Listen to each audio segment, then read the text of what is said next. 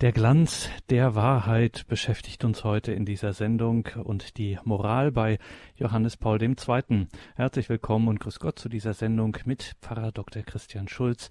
Am Mikrofon für Sie Gregor Dornis. Es ist ein Jahr, in dem wir einige Jubiläen haben. Zum einen, wir blicken 40 Jahre zurück in das Jahr 1978. Paul VI. verstirbt. Es folgt auf ihn Johannes Paul I. mit einem kurzen Pontifikat und gleich darauf Johannes Paul II. Das ist zum einen schon Grund genug, sich mit diesen Päpsten zu beschäftigen, aber es gibt noch andere Jubiläen, nämlich bestimmte Schriften, Schreiben, Rundschreiben dieser beiden großen Päpste des seligen Pauls VI. und des heiligen Johannes Pauls II. Das zum einen natürlich ganz klar 50 Jahre Humane Vitae, die Enzyklika von Paul VI. und dann auch 25 Jahre Veritatis Splendor zu Deutsch Glanz der Wahrheit, eine Enzyklika von Johannes Paul II., die sehr grundsätzlich geworden ist, die Grundsatzfragen der Moraltheologie anspricht und durchdenkt, auch tiefgründig durchdenkt. Und deswegen wollen wir mal auf diese Enzyklika schauen. Und das machen wir heute mit Pfarrer Dr. Christian Schulz. Er ist derzeit Pfarrer in Hahnbach. Das ist in der Oberpfalz im Bistum Regensburg. Dort haben wir ihn am Telefon. Grüße Gott, Pfarrer Schulz. Ja, grüße Gott, lieber Herr Dornis und liebe Zuhörerfamilie von Radio Horeb. Herr Pfarrer, wir kennen Sie aus vielen Sendungen hier und auch in anderen Sendereien. Trotzdem an dieser Stelle und heute muss ich Sie doch noch mal genauer und äh, dezidiert vorstellen, warum Sie heute diese Sendung machen. Ich habe gesagt, Sie müssen da ran, da können Sie sich nicht davor drücken. Sie haben das bereitwillig gemacht. Also ich hatte auch gar nicht den Verdacht, dass die Gefahr besteht. Aber es ist nämlich so, dass ein weiteres Jubiläum, kann man sagen, hier auch in unserer Sendung eine Rolle spielt. 2008 sind Sie Sie promoviert worden in Augsburg mit einer Arbeit, die für einiges Aufsehen doch gesorgt hat. Eine brillante Arbeit, die haben Sie damals mit dieser Arbeit sind Sie promoviert worden bei, die älteren Radio Horeb-Hörer erinnern sich vielleicht noch, auch ein langjähriger Referent hier gewesen bei Radio Horeb, der große Moraltheologe Professor Joachim Pieksa. Und Ihre Arbeit beschäftigte sich zum einen mit der Enzyklika Humane Vitae, die ich schon angesprochen habe, und eben mit dieser Enzyklika Veritatis Splendor von Johannes Paul II. Und deswegen sind wir sehr froh, dass Sie heute Abend sich die Zeit wieder nehmen für diese Sendung und dass Sie uns ein bisschen Veritatis Splendor, so die Grundgedanken, die da drin enthalten sind, vorstellen wenn man sich so einer Schrift, so einer Enzyklika nähert, dann ist es manchmal ganz hilfreich, wenn man schaut, ähm, wann ist die entstanden, aus welchem Anlass, kann man sowas auch bei Veritatis Splendor sagen? Gab es da einen Anlass, dass Johannes Paul II. diese Enzyklika schrieb? Ja, vielleicht kann man äh, die Verbindung, die ich in meiner ähm, Dissertation gesehen habe und äh, auch ausgearbeitet habe, tatsächlich auch hier zugrunde legen. Es ist vielfach äh, vermutet, auch behauptet worden, dass äh, wesentlich veranlasst die Moralenzyklika Veritatis Splendor tatsächlich durch Humani Vitae beziehungsweise den nicht enden wollenden Streit um Humani Vitae ähm, also sich daraus ergeben hat. Und äh, ich habe auch versucht deutlich zu machen in meiner Dissertation, äh, dass äh, die ähm, Fragen der Fundamentalmoral äh, denen sich Veritatis Splendor zuwendet, um da wieder größere Klarheit zu erlangen, eben jene Fragen sind, die man in ganz besonderer Weise auch im Konkreten im Bereich der Sexualmoral und hier näherhin noch der Frage der Empfängnisregelung durchexerzieren kann. Und äh, wenn man so will, ist äh, Veritatis Splendor überhaupt eine Antwort auf Entwicklungen, insbesondere in der deutschsprachigen, aber auch angelsächsischen Moraltheologie, äh, die sich nach dem Zweiten Vatikanischen Konzil ergeben hat. Äh, zunächst einmal müssen wir aber dazu etwas sagen. Wir können vielleicht festhalten, dass das Zweite Vatikanische Konzil eine gewisse Zäsur auch in dem lehramtlichen Stil, aber auch in der Richtung, die das Lehramt für die theologische Wissenschaft vorgegeben hat bezüglich der Moral und der Sittlichkeit ähm, also eine gewisse Wende bedeutet. Und zwar in der Hinsicht, dass ähm, wir es hier mit einer wieder mehr heilsgeschichtlich und christozentrischen Ausrichtung, notwendigen Ausrichtung der Moraltheologie zu tun haben.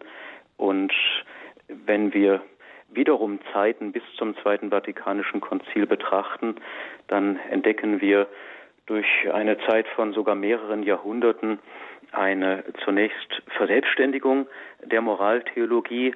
Sie ist immer mehr zu einer Disziplin geworden, die sich äh, mit der Frage der Sündenmoral, der Ausbildung von Beichtvätern beschäftigte und immer mehr im Grunde genommen auch die Verbindung verlor, ähm, das Gesamt auch der Dogmatik, der Spiritualität und der Aszese im Blick zu behalten. Ähm, daraus ist eigentlich schon äh, um 1800 zu Beginn des 19. Jahrhunderts ein Unbehagen entstanden und dafür stehen so große Vertreter wie Johann Michael Seiler, auch Hirscher und Linsenmann, die eben sagen wir mal aus ihrer Sicht das blutleere Gebäude der katholischen Moral, das eben wie gesagt eher einem Gesetzestraktat ähnelte, ähm, füllen wollten mit dem wirklich äh, geistlich-theologischen Gehalt. Sie wollten also äh, die Moraltheologie wieder eingebettet wissen in das Gesamt des Glaubens, insbesondere die Verbindung zwischen Glauben, Glaubensleben, Nachfolge und äh, dem sittlichen Handeln herausstellen. Diese Ansätze sind allerdings äh, im eigentlichen Sinne nicht zum Durchbruch gekommen, schlummerten gewissermaßen dahin. Und der erste, der das im deutschsprachigen Raum dann äh, in der Mitte des 20. Jahrhunderts aufgegriffen und dann auch verwirklicht hat, ist Bernhard Hering. Er hat sein moraltheologisches Handbuch verfasst mit dem Titel Gesetz Christi und dieses Handbuch stellt tatsächlich den Versuch dar, noch vor dem Zweiten Vatikanischen Konzil, ähm, das besondere Moment der Einbettung der Morallehre wieder in das Gesamt des Glaubens hervorzuheben und auch die Moraltheologie in eine christozentrische äh, Richtung zu führen und von ihr her die Moral zu entfalten und zu entwickeln. Äh, darin ist dann der besonders der Gedanke des äh, Gerufenseins, des Angerufenseins ähm, äh, enthalten. Äh, darin wird in besonderer Weise der Bereich der Nachfolge, also der Verwirklichung des Seins in Christus in concreto behandelt und natürlich auch die Frage der Gnade und der Begnadung. Und das, was er dort schon einige Jahre vor dem Konzil äh, verfasst hat, hat so oder so gewissermaßen Widerhall gefunden in dem, was ich eingangs sagte, was das Konzil für wichtig erachtete, die Moraltheologie reicher genährt aus dem Zeugnis der Schrift und der Tradition, aber zugleich auch als eine ähm, wirkliche theologische Wissenschaft, ähm, also zu verwirklichen. Und jetzt hat es im Grunde genommen in den Jahren nach des, na, des Konzils, in den Jahren nach dem Konzil äh, schon auch ein mitunter zaghaftes Aufgraben, äh, Aufgreifen dieses Impulses gegeben, aber trotzdem gab es äh, auch eine Art von Wende, so ab den 70er Jahren äh, kann man tatsächlich davon sprechen, dass in der katholischen Sittlichkeitslehre das Pendel von einer Theologisierung wieder zu einer Rationalisierung ausgeschlagen ist. Also, dass man tatsächlich von einer Überlast philosophischer Theorien, insbesondere auch angelsächsisch-analytischer Ethik und moderner Konsens- und Diskurstheorien reden kann. Und das wiederum führte zu einer ganz massiven Infragestellung ganz allgemein äh, dessen, was man für wahr hält oder gibt es überhaupt absolut geltende Wahrheit und Wahrheiten im Bereich des Sittlichen und äh, das berührt in besonderer Weise natürlich auch die große Thematik des Naturrechts. Und die Enzyklika Veritatis Splendor greift eben diese ähm, Entwicklungszüge der Moraltheologie ähm, bis eben in die Anfang der 90er Jahre auf und markiert einige wesentliche Themen, äh, bei denen Klarstellung notwendig ist, um das Innerste und das Fundament einer wahrhaft katholischen Moraltheologie nicht zu verlieren. Also es ist eine Kurskorrektur, die hier auch vom Lehramt offiziell vorgenommen wird. Wer ins Auge gefasst wurde an Moraltheologen, wird nur implizit deutlich. Es werden keine Namen genannt, es werden auch keine direkten Zitate gebracht, aber vom Grundtenor kann man sagen, dass es im Wesentlichen auch gerichtet ist gegen Vertreter einer sogenannten autonomen Moral, die das ist jetzt sehr überspitzt formuliert, sehr pointiert, aber die im Wesentlichen ähm, als positives Anliegen zunächst einmal äh, mitgebracht haben, dass man im Diskurs auch mit der außerkirchlichen, nichtchristlichen Menschheit eben auch insbesondere auf die Vernunft des Menschen baut und vertraut, aber die gleichzeitig auch äh, oftmals zumindest im äh, religiösen, im Glauben nicht mehr gesehen haben als eine äh, Stimulierung, als eine Motivation für die vielleicht größere Form der Vollendung oder der Moral, aber äh, wo letztlich im Grunde genommen nicht substanziell Christliches mehr im Innersten der Moraltheologie wesentlich bleibt.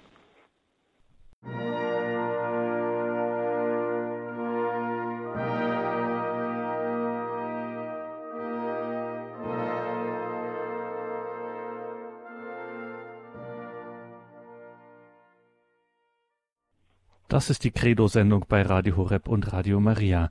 Die Enzyklika Veritatis Splendor vom heiligen Johannes Paul II. beschäftigt uns heute. Wir sind im Gespräch mit Pfarrer Dr. Christian Schulz aus Hahnbach. Er kennt sich mit dieser Enzyklika gut aus. Das war ein kurzer geschichtlicher Rückblick eben gerade am Anfang und Sie haben gesagt, damit wir das hier gleich klären. Also Sie haben beschrieben, vor dem Zweiten Vatikanischen Konzil war eigentlich die Mainstream-Moraltheologie, und darum geht es der Enzyklika Veritatis Splendor aus dem Jahre 1993 um grundsätzliche moralische Fragen. Vor dem Zweiten Vatikanischen Konzil, Mitte des 20. Jahrhunderts, war man doch eher ja, man war nicht nur eine Moraltheologie, deren Hauptgegenstand konkrete Sünden waren und Fragen, die sich damit verbanden. Es ging auch durchaus sehr rational zu, äh, in einem großen Anteil auch philosophisch. Und dann gab es so Bewegungen, die gesagt haben, wir müssen auch gerade in moralischen Fragen wieder mehr heilsgeschichtlich werden, wieder mehr christozentrisch schauen, also auf Christus äh, eben schauen, dass Nachfolge, das Angerufensein, wie das bei dem einen Moraltheologen Bernhard Hering zum Beispiel hieß. Da hat sich das Konzil drum bemüht und kurze Zeit danach wurde man wieder so ähm, mehrheitlich philosophisch ähm, und hat sich doch eher wieder so auf die vernünftige Seite äh, begeben. Und jetzt kommt also 1993 quasi als eine Art Antwort darauf diese Enzyklika von Johannes Paul II. Veritatis äh, Splendor, Glanz der Wahrheit, wo offensichtlich, wenn ich sie richtig verstanden habe, jetzt tatsächlich wieder so etwas versucht wird, wie wieder eine Rückbindung der Moral oder ihre Verankerung tatsächlich im Glauben. Also die Religion kommt äh, wieder in die Moral äh, hinein. Habe ich das äh, richtig verstanden? Und wenn ich das richtig verstanden habe, dann könnte man ja sagen, hier hat äh, Johannes Paul II. anders als man ihm gerne äh, vorwarf, tatsächlich das äh, Konzil wortwörtlich genommen und wieder zur Geltung gebracht, oder? Kann man das so sagen? Ich denke, dass man das so auf den Punkt bringen kann. Äh, wenn wir natürlich jetzt äh, von der vielleicht sogar Rückgewinnung der religiösen Grundlage der Moral sprechen, äh, dann geht es natürlich auf der anderen Seite nicht um eine grundsätzliche Vernunftfeindlichkeit oder um einen Generalverdacht. Also äh, auch die Enzyklika räumt in den Teiltraktaten, wo es zum Beispiel ums Naturrecht geht, ums Gewissen und so weiter, der menschlichen Vernunft einen äh, ganz wesentlichen Stellenwert zu. Elementar auch für die Erkenntnis des sittlich äh, Guten. Aber es findet also eine Zusammenführung dessen statt, was in vielfach, vielfach in Moraltheologien äh, der Gegenwart oder auch der vergangenen Jahrzehnte äh, voneinander getrennt worden ist, als gäbe es keinen inneren und keinen wesentlichen Zusammenhang, nämlich zwischen äh, dem Glauben, den Inhalten des Glaubens und der Sittlichkeit. Und das ist das äh, eigentlichste Anliegen dieser Moralenzyklika, äh, dass dieser Zusammenhang wieder gesehen wird. Äh, man kann das ja auch sehr deutlich machen, wenn wir beispielsweise den Ruf zur Nachfolge aus dem Blick verlieren und uns nur äh, mit Minimalstandards einer Sündenmoral beschäftigen, was gerade das kirchliche Lehramt nicht tut, dann äh, ist der Ruf nach Heiligkeit, die Vervollkommnung, äh, eine blanke leere Phrase. Das bedeutet also, im Grunde genommen geht es gerade, wenn wir die religiöse Grundlage zurückgewinnen, um äh, die innerste Sinnfülle, aber eben auch um das Endziel, das wir vor Augen haben. Und das macht die Enzyklika ganz deutlich in einem langen äh, ersten Kapitel. Es handelt sich hier um eine sehr ausgedehnte, äh, auch mit Schriftzitaten äh, angelegte, angereicherte äh, Meditation äh, zu der Begegnung des reichen Jünglings mit Jesus, äh, der reiche Jüngling, der ja die Frage stellt, was muss ich Gutes tun, um das ewige Leben zu erlangen. Und gelegentlich wurde auch von Exegeten oder auch Moraltheologen ähm, dieses einleitende Kapitel als bloßer Zierat bezeichnet, äh, in einer äh, doch recht abschätzigen Haltung. Aber wenn man das wirklich sich verinnerlicht, sieht man, dass hier die eigentliche Sinnmitte aller weiteren Ausführungen liegt.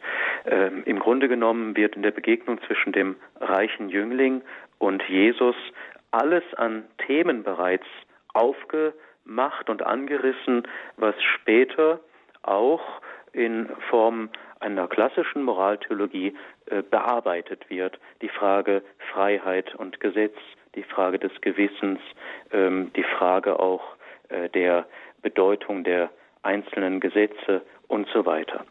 Und wenn wir noch einmal in diese Begegnung des reichen Jünglings mit Jesus hineinschauen, dann sehen wir, dass hier der innerste Zusammenhang zwischen Glaube und sittlichem Handeln äh, von Jesus selbst ganz in den Vordergrund gestellt wird. Die Frage dieses Jünglings lautet ja zunächst, was muss ich Gutes tun?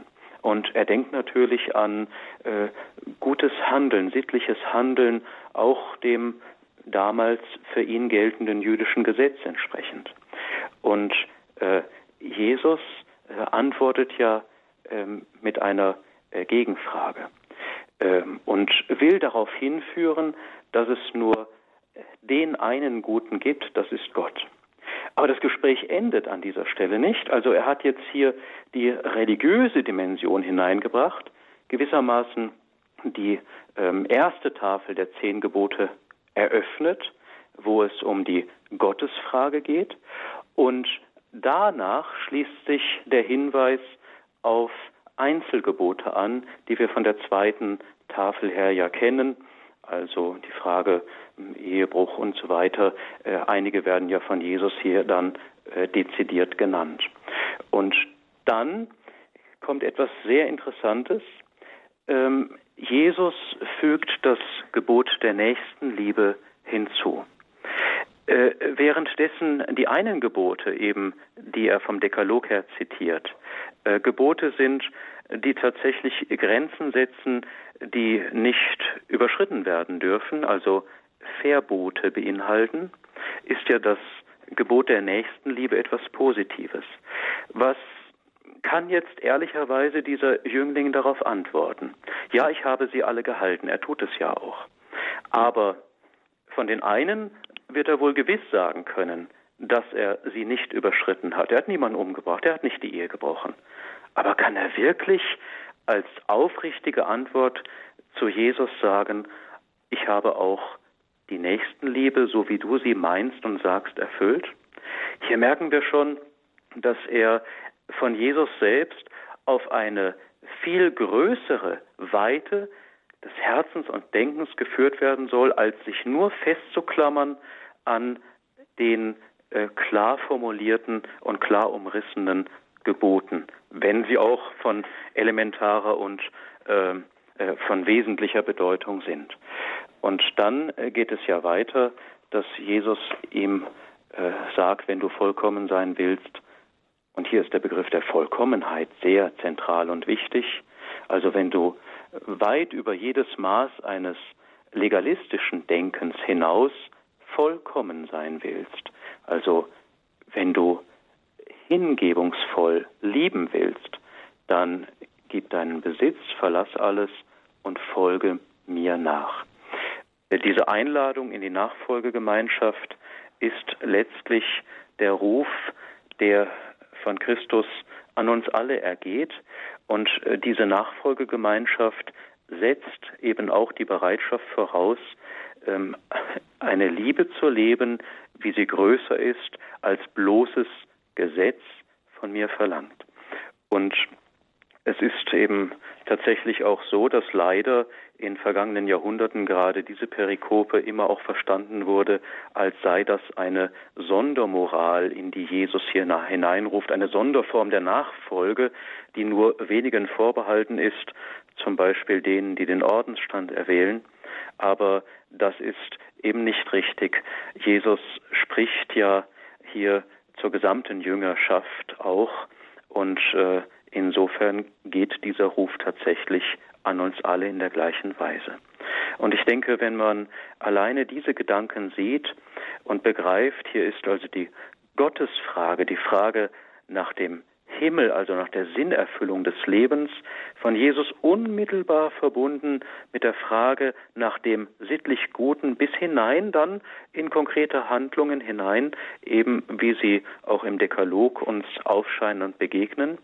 Und wenn man sich dann vergegenwärtigt, dass es Jesus Christus in Person ist, der den Menschen äh, in das hineinruft und führt, dann geht uns zugleich eben tatsächlich die religiöse Dimension, der große Zusammenhang, äh, in dem wir Moraltheologie zu denken haben, auf. Nicht umsonst sprechen wir ja auch nicht von einer äh, katholischen oder christlichen Ethik, obwohl diese Begrifflichkeit sich in manchen Bereichen auch schon ein bisschen durchgesetzt zu haben scheint, sondern wir sprechen von Moraltheologie.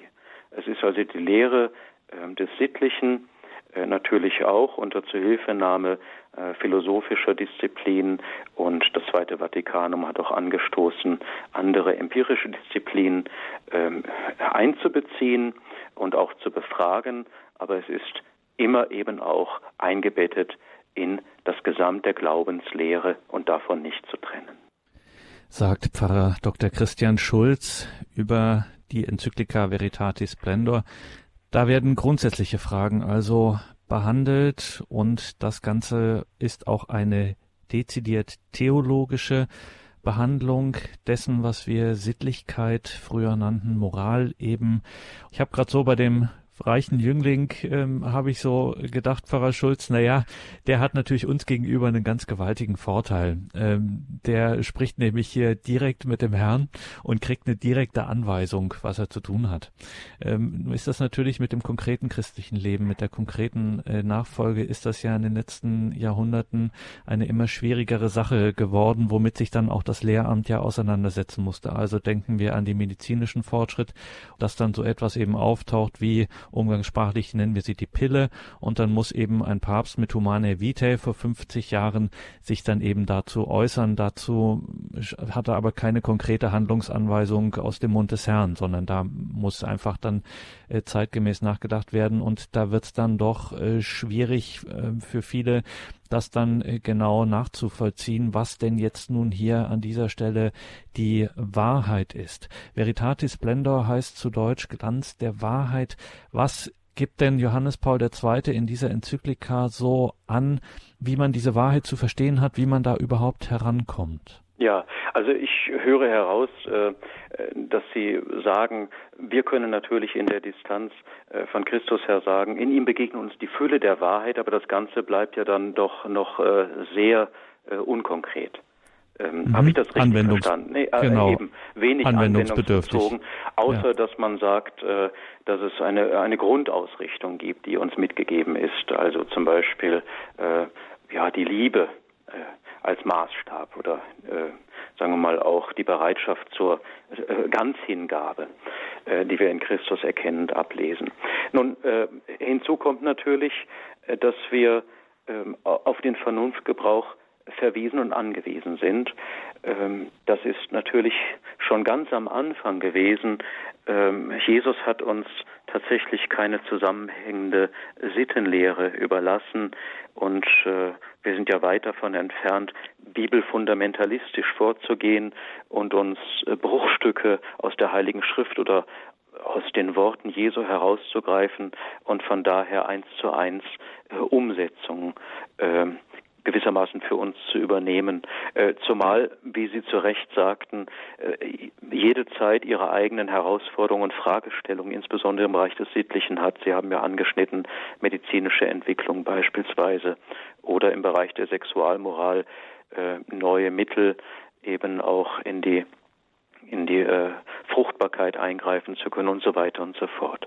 Äh, tatsächlich äh, äh sind wir nicht suspendiert davon, eben in all dem nach dem zu fragen, was das Wahre und ebenso wesentlich noch, was das Gute ist. Äh, gut ist ja schon eine Qualifizierung und äh, der erste Ausgangspunkt dieses äh, Findens des Wahren und Guten ist äh, zum einen äh, die Wirklichkeit, also das äh, Sein, so wie es ist, ähm, das heißt, wir gehen zunächst einmal tatsächlich davon aus, dass es Wirklichkeit gibt. Der Mensch ist so, wie er ist. Der Mensch ist Person. Wir sprechen von der ähm, äh, Seele, aber auch der Leiblichkeit des Menschen, eine ganz bestimmte Konstitution, die im Übrigen auch äh, vollkommen zeitunabhängig ist.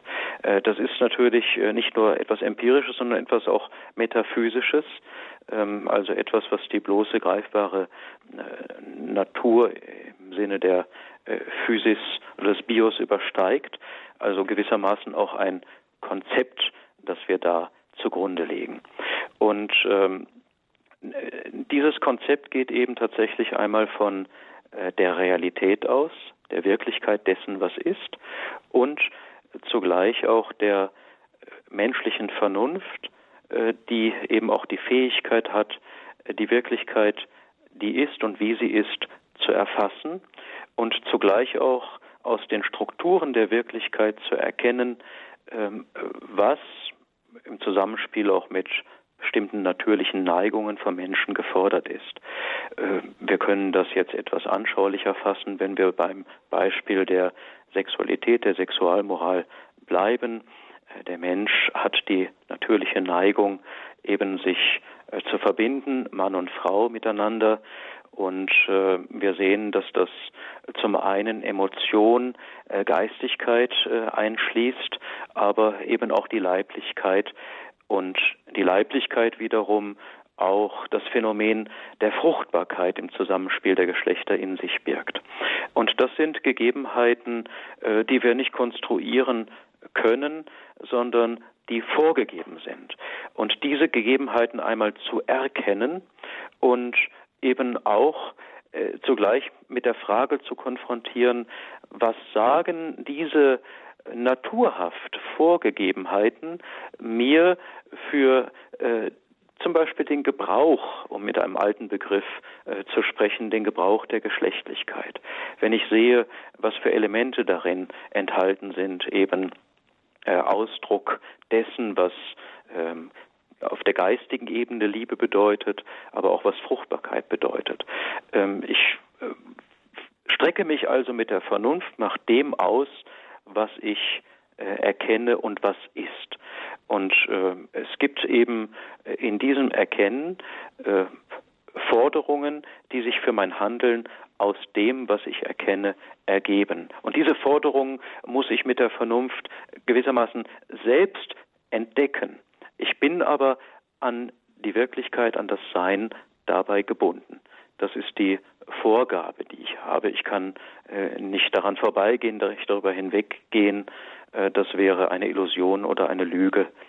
Und das ist letztlich das innerste Prinzip dessen, was wir das Naturrecht oder das natürliche Sittengesetz nennen. Es geht um die menschliche Vernunft. Es geht darum, dass Dinge oder dass der Mensch so ist, wie er ist, obwohl das natürlich auch umstritten ist und bestritten wird. Äh, die Seele als Geistprinzip des Menschen wird ja nun längst nicht von allen als Realität angenommen, aber wir haben es in unserer Moraltheologie mit diesen Grundvoraussetzungen zu tun, äh, die wir auch aufgrund unseres äh, Schöpfungs und äh, unseres Schöpfungsglaubens und Schöpfungsbildes und einer auch durch die Zeiten durchgewachsenen Anthropologie nicht aufgeben, sondern verteidigen. Das halten wir für wahr, das ist unaufgebbar.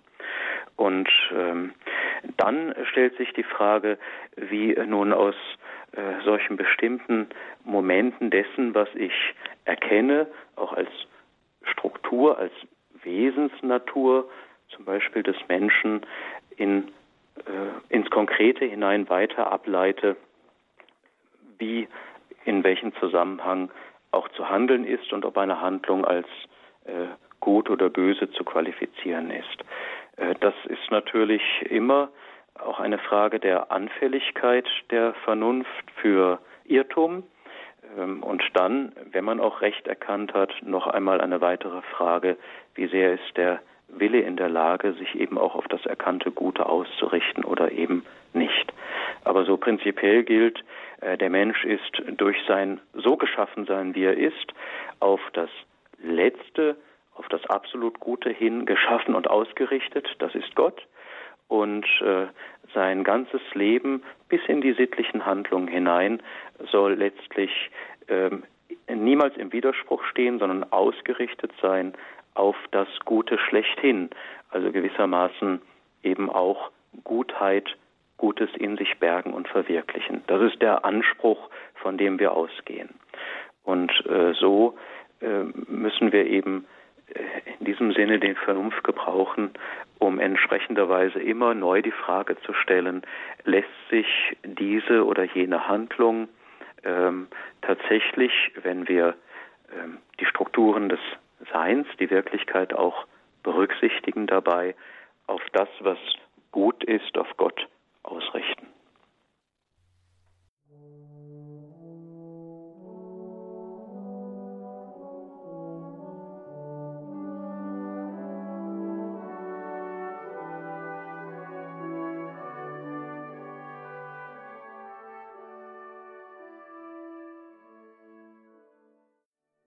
Veritatis Splendor, die Moralenzyklika aus dem Jahre 1993.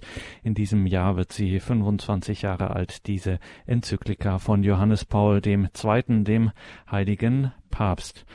089 517 008 008 wir sind hier im Gespräch mit Pfarrer Dr. Christian Schulz aus Hahnbach im Bistum Regensburg und auch Sie, liebe Hörerinnen und Hörer, können sich hier gerne einbringen. Wir freuen uns über Ihren Anruf 089 517 008 008. Pfarrer Schulz, jetzt müssen wir auch konkret werden. Wir waren jetzt bislang allgemein und so ein Problem in der Moraltheologie, insbesondere der letzten Jahrzehnte. Bis heute, ist eine Frage, die vielen schwerfällt nachzuvollziehen und sie findet auch mal statt in Veritatis Splendor, diese Fragestellung, nämlich die Frage, ob wenn jemand etwas unschuldig in Anführungszeichen, also ohne dass man ihn dafür im juristischen Jargon gesagt haftbar machen könnte, eine Handlung vollzieht, die man eigentlich moraltheologisch als etwas Böses bewertet. Und wenn man da sozusagen nicht dran schuld ist, dann hört im Gefühl, so in der inneren Wahrnehmung, hört sie für einen eigentlich dann auch auf weniger wie soll man sagen, ja, ich sag's mal so hart, böse zu sein, ein Übel, wie man früher auch sagte. Wie ist da die Verhältnisbestimmung äh, bei Johannes Paul II.? Wie sortiert er das? Schuld und die Bosheit oder die, ja, äh, das Übel einer Handlung? Ja, also das Übel einer Handlung bedeutet ja nichts anderes, als daran festzuhalten, zu sagen, dass eine bestimmte Handlung äh, ein Übel und damit eine Schlechtigkeit etwas Schlechtes oder was Böses darstellt und ist. Und ähm, zunächst einmal müssen wir äh, danach fragen, wann reden wir zum Beispiel von einer Handlung, die ein schweres Übel oder wir können auch einen anderen Begriff nennen, der ist dann religiöser ähm, aufgeladen, äh, wenn, dass wir von einer schweren Sünde reden. Äh, wir haben da ja diese klassische Definition, es muss sich um eine gravierende Materie handeln, es muss äh, in vollem Bewusstsein und in freier Zustimmung eine solche Handlung gesetzt sein. Und wenn diese Dinge zusammentreffen, dann haben wir es mit einem schweren Übel zu tun und wir haben es zugleich eben auch mit einer schweren Sünde, was Schuld auch bedeutet, mit Schuld gekoppelt ist, zu tun. Äh, das heißt also, ähm, in diesem Falle, wenn all das erfüllt ist, haben wir eine Übereinstimmung. Jetzt kann aber die, allerdings auch eine Tat gesetzt werden, äh, die äh, im Punkte der Materie ähm, identisch ist mit einer Tat, die gesetzt wird, ähm, die eben auch noch die anderen Elemente verwirklicht, das volle Bewusstsein oder die freie Zustimmung. Und dann können wir im Grunde genommen anfangen, uns zu fragen, wie groß ist dann die äh, dem handelnden Subjekt zuzurechende Verantwortlichkeit und wie groß damit auch die Schuld, die er trägt. Beide Male handelt es sich objektiv gesehen um ein Übel, aber es ist äh, letztlich die Frage der Schuldhaftigkeit noch auf einer nicht davon losgelösten, aber doch auf einer eigenen Ebene äh, ebenfalls und gesondert zu betrachten. Also kurz gefasst, auch wenn ich etwas äh, tue, ich nehme jetzt mal ein harmloses Beispiel aus dem Alltag, etwas nicht religiöses, also auch wenn ich äh, bei Rot über die Straße gehe, äh, weil ich das nicht weiß, weil ich nie gelernt habe, wenn mir nie jemand gesagt hat, dass das da verboten ist, dann bleibt das trotzdem in sich eine äh, schlechte Handlung, weil ich damit zum Beispiel den Straßenverkehr gefährde etc. Nur weil ich jetzt dafür nicht haftbar gemacht werden kann, äh, heißt das noch lange nicht, dass das gut ist, wenn ich das mache. Ja, ja, wenn Sie so wollen, dieses Beispiel kann man heranziehen. Also es ist und bleibt ein Übel, was Sie getan haben, aber ähm, Sie daraus erwächst für Sie keine Schuld, vielleicht auch äh, dann, weil keine Schuld gesehen wird, äh, erwächst daraus auch keine Straffolge, möglicherweise. Aber Sie wissen ja auch, ähm, und jetzt kommen wir zu einer äh, komplexeren Fragestellung. Es gibt auch das Wort Unwissenheit schützt vor Strafe nicht. Es ist die Frage, woher die Unwissenheit kommt. Oder nochmal anders gefragt, ist die Unwissenheit äh, behebbar oder nicht behebbar? Äh, das äh, bedeutet, äh, wenn Sie es wirklich unter keinen Umständen haben wissen können, und Sie begehen eine solche Übertretung einer Verkehrsregel, eben Sie fahren bei der roten Ampel drüber, dann haben Sie natürlich ein Übel in die Welt gesetzt und begangen, aber es ist keine Schuld, die Sie auf sich geladen haben. Wenn Sie es wissentlich äh, tun ähm, und dazu noch mit Zustimmung, also mit der Absicht, äh, dann ist ja evident, dass Sie hier tatsächlich vollkommen die Verantwortung für diese Übertretung tragen und damit eben auch äh, durch die Übertretung äh, Schuld auf sich laden und möglicherweise eben auch Straffolgen, die das nach sich zieht. Alles nicht so einfach, Pfarrer Schulz. Damit müssen wir dann eben auch umgehen, uns dem aussetzen. Es ist eben wie das Leben auch nicht ähm, alles immer so eindeutig, wie es scheint. Wir haben einen ersten Anrufer in der Leitung. Es ist aus München, Dr. Desloch. Grüße Gott, Dr. Desloch. Äh, grüß Gott in die Runde.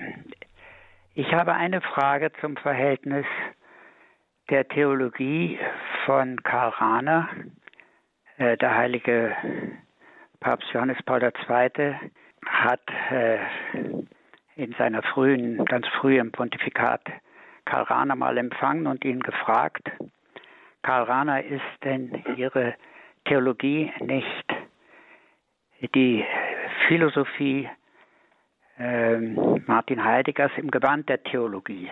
Und Johannes Paul hat daher gegenüber einem Dritten, einem Zeugen, also für diese Anschlussdebatte, für das Anschlussgespräch gesagt. Ich habe geglaubt, Paterana würde jetzt eine große Wolte schlagen. Nein, Paterana hat gesagt, ja, heiliger Vater. Also, wenn das so ist, ist dann Veritatis Splendor nicht ein Sperrwerk oder als Sperrwerk zu verstehen für die äh, Theologie der Anpassung an die gesellschaftlichen Realitäten Karl Rahners.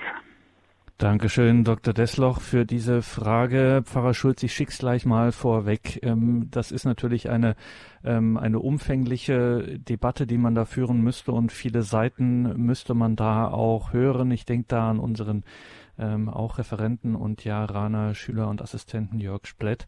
Ähm, Sie können jetzt gerne sich auch äh, zurückziehen, aber Sie könnten auch äh, gerne auch Ihre Meinung als Moraltheologe zu dieser Frage sagen, Pfarrer Schulz. Ja, ich sage zunächst ganz offen und ehrlich, ich bin kein ausgewiesener Rana-Spezialist, äh, habe ihn auch im Studium äh, gestreift, zur Kenntnis genommen, aber mich äh, nicht hineinvertieft.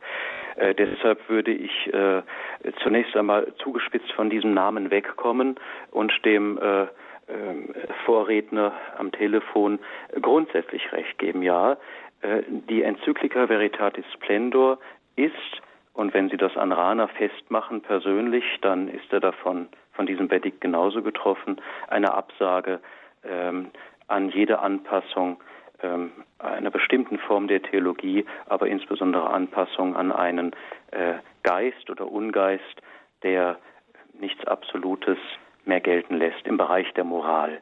Äh, so würde ich das formulieren. Und insofern, ja, das ist äh, eine Notbremse, die gezogen wurde äh, von Johannes Paul II., um das deutlich zu machen, äh, in welche Richtung insbesondere Moraltheologie nicht zu gehen hat, äh, nämlich im Grunde genommen äh, letztlich, obwohl sie sich noch Theologie nennt, das Fundament des Glaubens längst verlassen zu haben. Wobei ich mit diesen Worten ausdrücklich, das möchte ich betonen, nicht unterstellen will, dass das für Rahner und schon gar nicht in vollem Umfang für ihn gelten mag.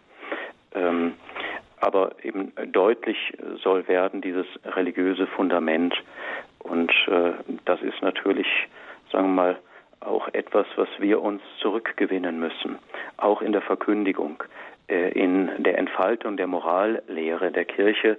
Äh, wir werden ja leider Gottes auch in der öffentlichen Wahrnehmung immer noch und das seit Jahrzehnten durchgängig festgemacht auf eine Form der Sündenmoral, äh, aber dass wir von einer christozentrischen Gnadenmoral eigentlich reden, dass wir auch davon reden müssen, unbedingt, äh, wo liegen eigentlich die, äh, äh wo liegt die innerste Mitte, das Sein in Christus, äh, im sakramentalen Struktur, in der Taufe, äh, die Neuschöpfung zu sein, äh, dass wir eben nicht mehr im äh, Stand des gefallenen Menschen uns befinden, sondern des wieder aufgerichteten, des geheilten Menschen durch die Taufe, durch die Verbindung mit Christus.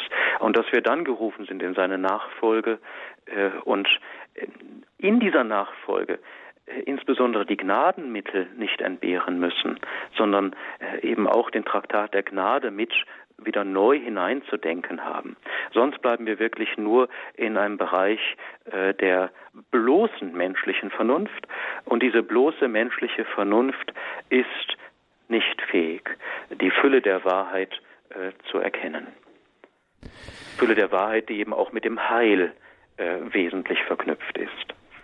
So, und Pfarrer Schulz, da muss ich jetzt auch mal, ähm, auch mit Blick auf die Uhr, doch nochmal nachfragen zu der anderen, äh, hier mit in Verbindung mit Veritatis Splendor, der Enzyklika von Johannes Paul II., in Verbindung stehenden großen und berühmten Enzyklika Humane Vitae von Paul VI., äh, weil da doch ganz viele Leute sagen würden, ja, Pfarrer Schulz, das ist, hört sich ja alles schön und gut an, aber wenn ich so ein Dokument wie Humane Vitae lese, da habe ich ja Sündenmoral in Reinkultur und da sehe ich nichts von Gnade und von Christozentrik und von meinem Gerufensein und schon gar nicht von der Nachfolge. Das ist doch nun wirklich hier ähm, Sündenmoral pur, wie sie eigentlich ähm, vor dem Konzil ähm, üblich war. Was würden Sie darauf antworten? Naja, äh, wer Humane Vitae wirklich gelesen hat, wird zunächst feststellen, dass äh, äh Paul VI. darin äh, den Begriff der menschlichen, der ehelichen Liebe, zumindest kurz umreißt und eben auch deutlich macht, welcher Art diese Liebe im Vollsinne, auch in vollchristlichem Sinne ist. Äh, und eingebettet in diese Struktur der ehelichen Liebe äh, hat auch die Geschlechtlichkeit zu sein mit dem Moment der Fortpflanzung. Und um das große Ganze nicht zu gefährden, nämlich die Frage echter ehelicher Liebe, gibt es eben auch äh, dieses ganz klar formulierte äh, Gebot oder sagen wir ruhig Gesetz, das ähm, äh, Mittel der Empfängnisregelung, äh, die darauf abzielen, eben den ehelichen Akt der Fruchtbarkeit zu berauben, äh, unter keinen Umständen erlaubt sind. Ähm, also dieses klar formulierte Gesetz äh, ist nicht ähm, für sich selbst da und hat keinen Selbstzweck, sondern steht in einem inneren Zusammenhang mit dem größeren und letztlich wesentlicheren, nämlich worauf zielt es, äh, das Gesamt der Liebe in allen Dimensionen des Menschen auf der Leib- und geistigen Ebene äh, zu gewährleisten. Und äh, wenn man das einmal erfasst hat, dann ist man weit davon entfernt, äh, äh auch bei Humane Vitae von einer Gebots- oder Sündenmoral zu sprechen, sondern äh, wenn man das in Zusammenhang sieht mit äh, der Liebe, mit der Christus uns liebt und zu der er uns ruft, und wie schön es ist, das in der menschlichen Liebe zwischen Mann und Frau verwirklichen zu dürfen, mit Geschlechtlichkeit und Fruchtbarkeit, dann geht einem eigentlich das Herz auf oder müsste einem das Herz aufgehen und man müsste sagen, das ist so toll, das möchte ich. Und äh, wer das einmal erfasst hat, der kann diesen Weg auch gehen und äh, klammert sich nicht kleinlich äh, an die bloße Frage, darf ich die Bille nehmen oder nicht. Also das wäre eine, eine ganz banale und platte Reduktion äh, einer ganz großen und äh, die Würde und Erhabenheit des Menschen und seiner Liebesfähigkeit betreffenden Fragestellung. Ähm, insofern glaube ich, ist es, was Sie da äh, eingeworfen haben, eher auch eine Frage der Darstellung äh, dessen, was wir als Moral den Menschen auch vermitteln wollen, als Sittlichkeit. Äh, wahrscheinlich mangelt es dort in großen Teilen daran. Ich glaube auch, äh, aber dass Johannes Paul II. gerade ein äh, Ausweis dafür ist, wie es auch anders geht, in dem ganzen Feld der sogenannten äh, Theologie des Leibes, in der er gerade diese äh, vielen Dimensionen der menschlichen Liebe, aber auch mit den Forderungen, die sich daraus ergeben, äh, entfaltet hat.